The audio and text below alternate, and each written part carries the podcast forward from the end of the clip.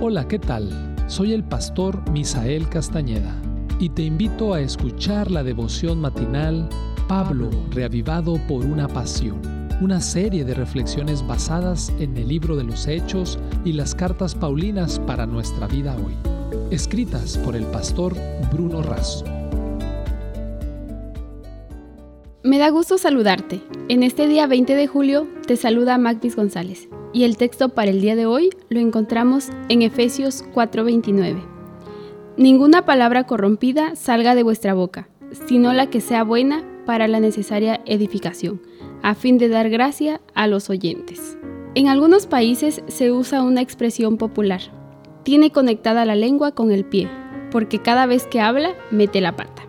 Esto implica un mal hablar sincronizado con un mal proceder. En el texto de hoy, Pablo dice, Ninguna palabra corrompida, es decir, algo echado a perder, sin valor o que huele mal, salga de tu boca. La palabra no se origina en la boca. Jesús mismo dijo que de la abundancia del corazón habla la boca. Mateo 12:34. La gracia de Cristo cambia todo el ser, incluso nuestra manera de hablar.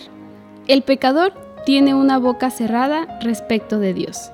El creyente tiene una boca abierta que habla y glorifica a Dios y testifica de él. Pablo sabía esto por experiencia propia, de respirar amenazas y muerte contra los cristianos, abrir su boca para publicar claramente la salvación en Cristo. Pensamos de palabras podridas que enferman y matan, a palabras maduras que sanan y vivifican. A Pedro lo identificaron como discípulo y tuvo que maldecir y proferir palabras para mostrar que no tenía nada que ver con el crucificado. Son muchos los que son influenciados para bien o para mal, como resultado de todo lo que expresamos. Considerando este valor, Robert Gone recomienda estos pasos.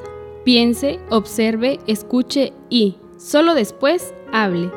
Una mente para pensar, ojos para observar, oídos para escuchar y una boca para hablar.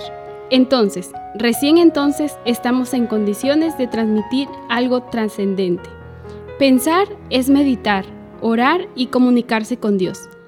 Observar es estar atentos a los acontecimientos que suceden tanto en el mundo como en la región y su relación con las profecías de la Biblia. Escuchar es prestar atención a lo que Dios dice a través de su palabra.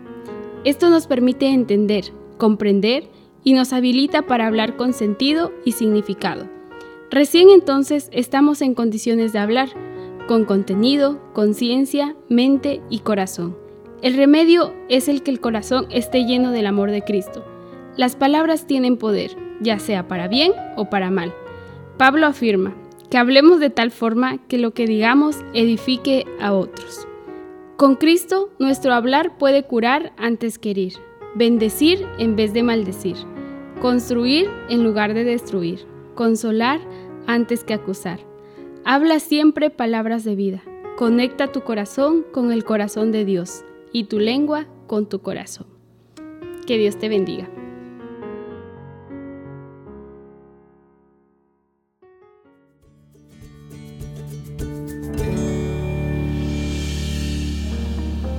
Esta fue una producción de la Iglesia Universitaria de Montemorelos en México. Te saluda el pastor Francisco Soto. Hasta la próxima.